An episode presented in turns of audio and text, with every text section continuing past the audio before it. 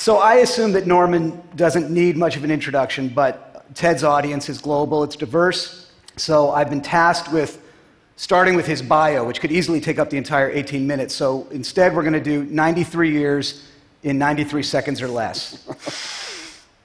You were born in New Hampshire. Your New father- Haven, Connecticut. New, New Haven, Connecticut. There goes seven seconds. Nailed it.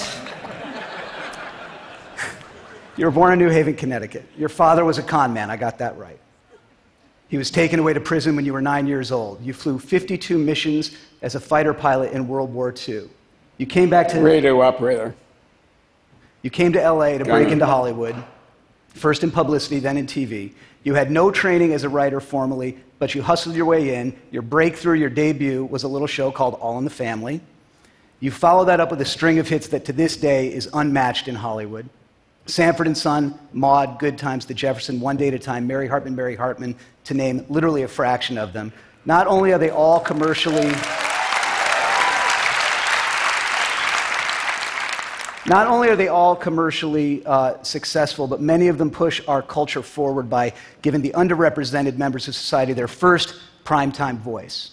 You have seven shows in the top 10 at one time. At one point, you aggregate an audience of 120 million people per week watching your content. That's more than the audience for Super Bowl 50, which happens once a year. Holy shit. And we're not even to the holy shit part.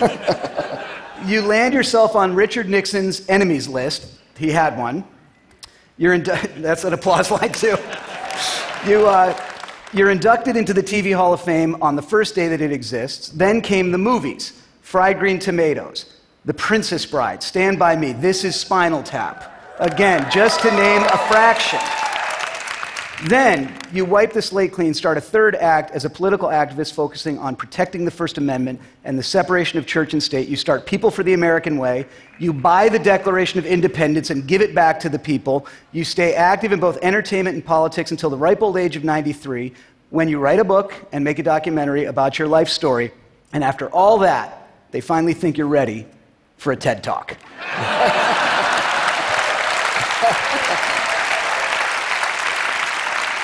I love being here. And I love you for agreeing to do this. Thank you for asking. That's my honor. So here's my first question Was your mother proud of you? My mother. What a place to start.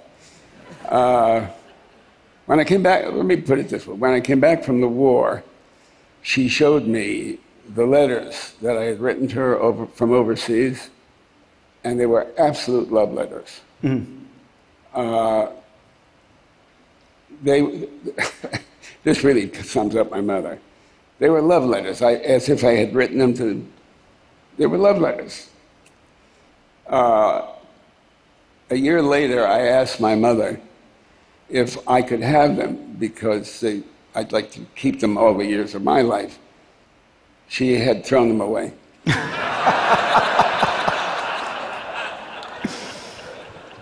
That's my mother. Now, the, the best way I can sum it up in more recent times is uh, this is also uh, more recent times, a number of years ago, when they started the Hall of Fame to which you referred. Uh, it was a Sunday morning when I got a call from the fellow who ran the TV Academy of Arts and Sciences. He was calling me to tell me they had met all day yesterday, and he was confidentially telling me they, had, they were going to start a Hall of Fame, and these were the inductees. Uh, I started to say Richard Nixon because Richard Nixon. I don't think he was on their list. the uh, William Paley, who started CBS, David Sarnoff, who started NBC, uh, Edward R. Murrow, the greatest of the uh, foreign correspondents, Paddy Chayefsky, I think the best writer that ever came out of television, Milton Berle, Lucille Ball, and me. Not I, bad. I call my mother immediately in Hartford, Connecticut. Mom, this is what's happened. They're starting a Hall of Fame. I tell her the list of names and me, and she says, Listen, if that's what they want to do, who am I to say? so that's, That's my. I think I, I think it earns that kind of a laugh because everybody has a piece of that mother. And yeah, and the sitcom Jewish mother is born right there. So, your father also played a large role in your life, mostly by his absence. Yeah. Tell us what happened when you were nine years old. He was uh, he was flying to Oklahoma uh, with three guys that my mother said, "Don't uh, I don't want you to have anything to do with. it. I don't trust those men." That's when I heard, maybe not for the first time, "Stifle yourself, Jeanette. I'm going." And uh, he went. And it turns out he was selling, uh, picking up some fake bonds, which uh, he was flying across the country to sell. And but the fact that he was going to Oklahoma in a plane and it was going to bring me back a, a, a 10 gallon hat, just like Ken Maynard, my favorite uh, cowboy, uh, wore. You know, this was a few years after uh, Lindbergh crossed the Atlantic. Planes were, I mean, it was exotic that my father was going there. But when he came back, they arrested him as he got off the plane. That night, uh, newspapers were all over the house. My father was with his hat in front of his face, manacled to a detective. And, uh, and my mother was selling the furniture because we were leaving. She couldn't have, didn't want to stay in that state of shame in Chelsea, Massachusetts. And, and, uh, and selling the furniture, the house was lo- loaded with people. And in the middle of all of that, some strange horse's ass put his hand on my shoulder and said, Well, you're the man of the house now. I'm crying, and this asshole says, You're the man of the house now. And I think that was the moment I began to understand the foolishness of the human condition. So it took a lot of years to look back at it and feel it was, uh, it was a benefit. But Well, it's interesting that you call it a benefit. It- Listening to the you, benefit in that it gave me that springboard. I mean, that I could think uh, I, it, how foolish it was to say to this crying nine-year-old boy, "You're the man of the house now." And, oh, and then then I was crying, and then he said, "And men of the house don't cry." And I, so uh, it, I'm, I look back and I think that's when I learned the foolishness of the human condition, and it's been that gift that I've used. so you have a father who's absent, you have a mother for whom apparently nothing is good enough. Do you think that starting out as a kid who maybe never felt heard started you down a journey that ended with you being an adult with a weekly audience of 120 million people? Oh, I love the, I love the way you put that question, because I guess I've spent my life wanting, if anything, wanting to be heard. Uh, I, th- I think it's a simple answer yes. That was what sparked. Uh, there are other things too. When my father was away, uh, I, I was fooling with a crystal radio set that uh, we had made together. And I caught a signal uh, that turned out to be Father Coughlin on, on uh, yes, somebody laughed but not funny. This was uh, a horse, uh, not a horse, horse's ass, who was very vocal about hating the New Deal and Roosevelt and Jews. First time I ran into uh, an understanding that there were people in this world that hated me because I was born to Jewish parents. And that had an enormous effect on my life. So you had a childhood with little in the way of, of strong male role models, except for your grandfather. Tell us about him. Oh, my grandfather. Well, here's the way I always talked about that grandfather. Uh, there were parades, lots of parades when I was a kid. There were parades on Veterans Day. On pre- there wasn't a President's Day. There was an Abraham Lincoln's birthday, George Washington's birthday, and uh, Flag Day, and, and lots of little parades. My grandfather used to take me. We'd stand on a street corner. He'd hold my hand, and I'd look up and I'd see a tear running down his eye. Uh, and he meant a great deal to me. And he used to write presidents uh, of the United States. Every president, every letter started, "My dearest darling Mr. President," and he'd tell him something wonderful about uh, what he did. But when he disagreed with the president, he also wrote, "My dearest darling Mr. President, didn't I tell you last week?" and uh, and I would run down the stairs every now and then and pick up the mail. We were three flights up, 74 York Street, New Haven, Connecticut. And uh, I'd pick up a little white envelope reading, you know, Shia Seacall at this address. Uh, and that's the story I have told about my grandfather. They wrote him back in all the envelopes. I mean, they, they wrote back. Uh, but I, I, I have film of myself going way back to uh, Phil Donahue and, and others before him, dozens, literally, of interviews in which I told that story. This will be the second time I have said the whole story was a lie. The truth was my father, my grandfather took me to parades. We had lots of those. The truth is a tear came down his eye. The truth is he would write an occasional letter, and I did pick up those little envelopes. But my dearest darling Mr. President, all the rest of it is a, is a story I borrowed from a good friend whose grandfather was that grandfather who wrote those letters. Hmm. And I, I mean, I stole Arthur Marshall's grandfather and made him my own. Hmm. Always. I, when I started to write my memoir, even, even this, how about that? Even this I get to experience.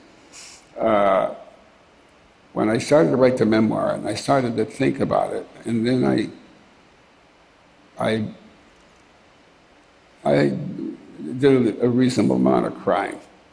And I realized how much I needed the father, so much so that I appropriated Arthur Marshall's grandfather. So much so, the word father. I have six kids, by the way. My favorite role in life. Uh, it and husband, my wife Lyn. Uh, but I, I, I stole the man's identity because I needed the father. Now I've gone through a whole lot of shit and come out on the other side, and I forgive my. The best thing I, the, the worst thing I, word I, I'd like to use about him and think about him is he, he was a rascal. The fact that he lied and stole and cheated and, uh, and went to prison, I submerge that in the word rascal. Well, there's a saying that uh, amateurs borrow and professionals steal. I'm a pro. That you're a pro. and uh, that quote is widely attributed to John Lennon, but it turns out he stole it from T.S. Eliot. So you're in good company. Um, you, I want to talk about your work. Obviously, the impact of your work has been written about, and I'm sure you've heard about it all your life, what it meant to people, what it meant to our culture. You heard the applause when I just named the names of the shows. You raised half the people in the room um, through your work, but have there ever been any stories about the impact of your work that surprised you? Oh, God. Surprised me and delighted me and from head to toe. Uh, there was an evening with Norman Lear within the last year uh, that a group of hip hop uh, impresarios and performers and the, the Academy put together. The subtext of an evening with was uh, what, uh, what do a 92 year old Jew, then 92, and the world of hip hop have in common? Russell Simmons was among seven on the stage. And when he talked about uh, the shows, he, he wasn't talking about the Hollywood uh, George uh, Jefferson or in, in, in the Jeffersons or the show that was a number five show or the he was talking about a simple thing that made a big uh, I- Impact on him? yeah, no, an impact on him. I, I was hesitating over the word change. I, it's hard for me to imagine, you know, changing somebody's life, but that's what he, the way he put it. He saw George Jefferson write a check on the Jeffersons, and he never knew that a black man could write a check. And it, he says, just impacted his life, so it changed his life. And uh, when I hear things like that, little things, because I, I know that there isn't anybody in this audience that wasn't likely responsible today for some little thing they did for somebody, whether as little as a smile or a, an unexpected hello. That's how little this hmm. thing was. Hmm. You know, it could have been the, the dresser of the set who put the checkbook on the thing, and George had nothing to do Right. while he was speaking, wrote it. I don't know. But So, in addition to the long list I shared at the beginning, I should have also mentioned that you invented hip hop. well, um, I want to talk about. well, then do it. Right. accomplishment. You've led a life of accomplishment, but you've also built a life of meaning. And all of us strive to do both of those things. Not all of us manage to. But even those of us who do manage to accomplish both of those, very rarely do we figure out how to do them together. You manage to push culture forward through your art while also achieving world beating commercial success. How did you do both?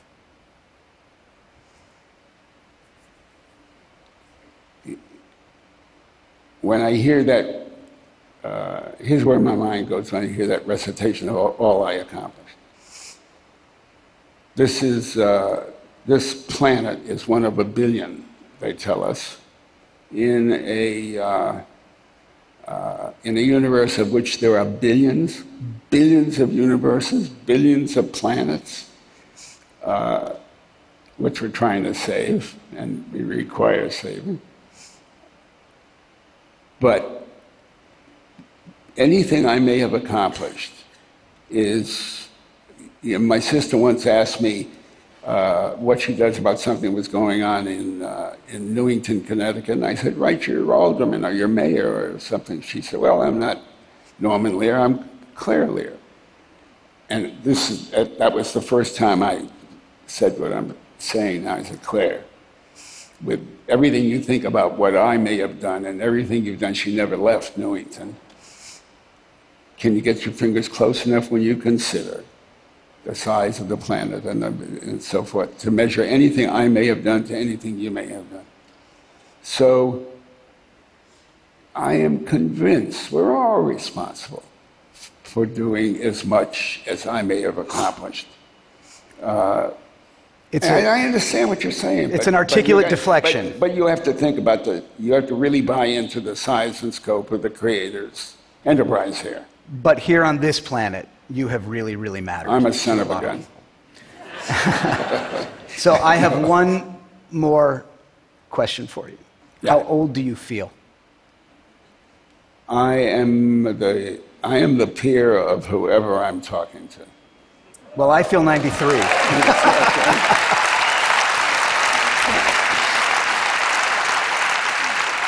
Get out of here. Well, I feel 93 years old, but I hope to one day feel as young as the person I'm sitting across from. Ladies and gentlemen, the incomparable Norman Lear.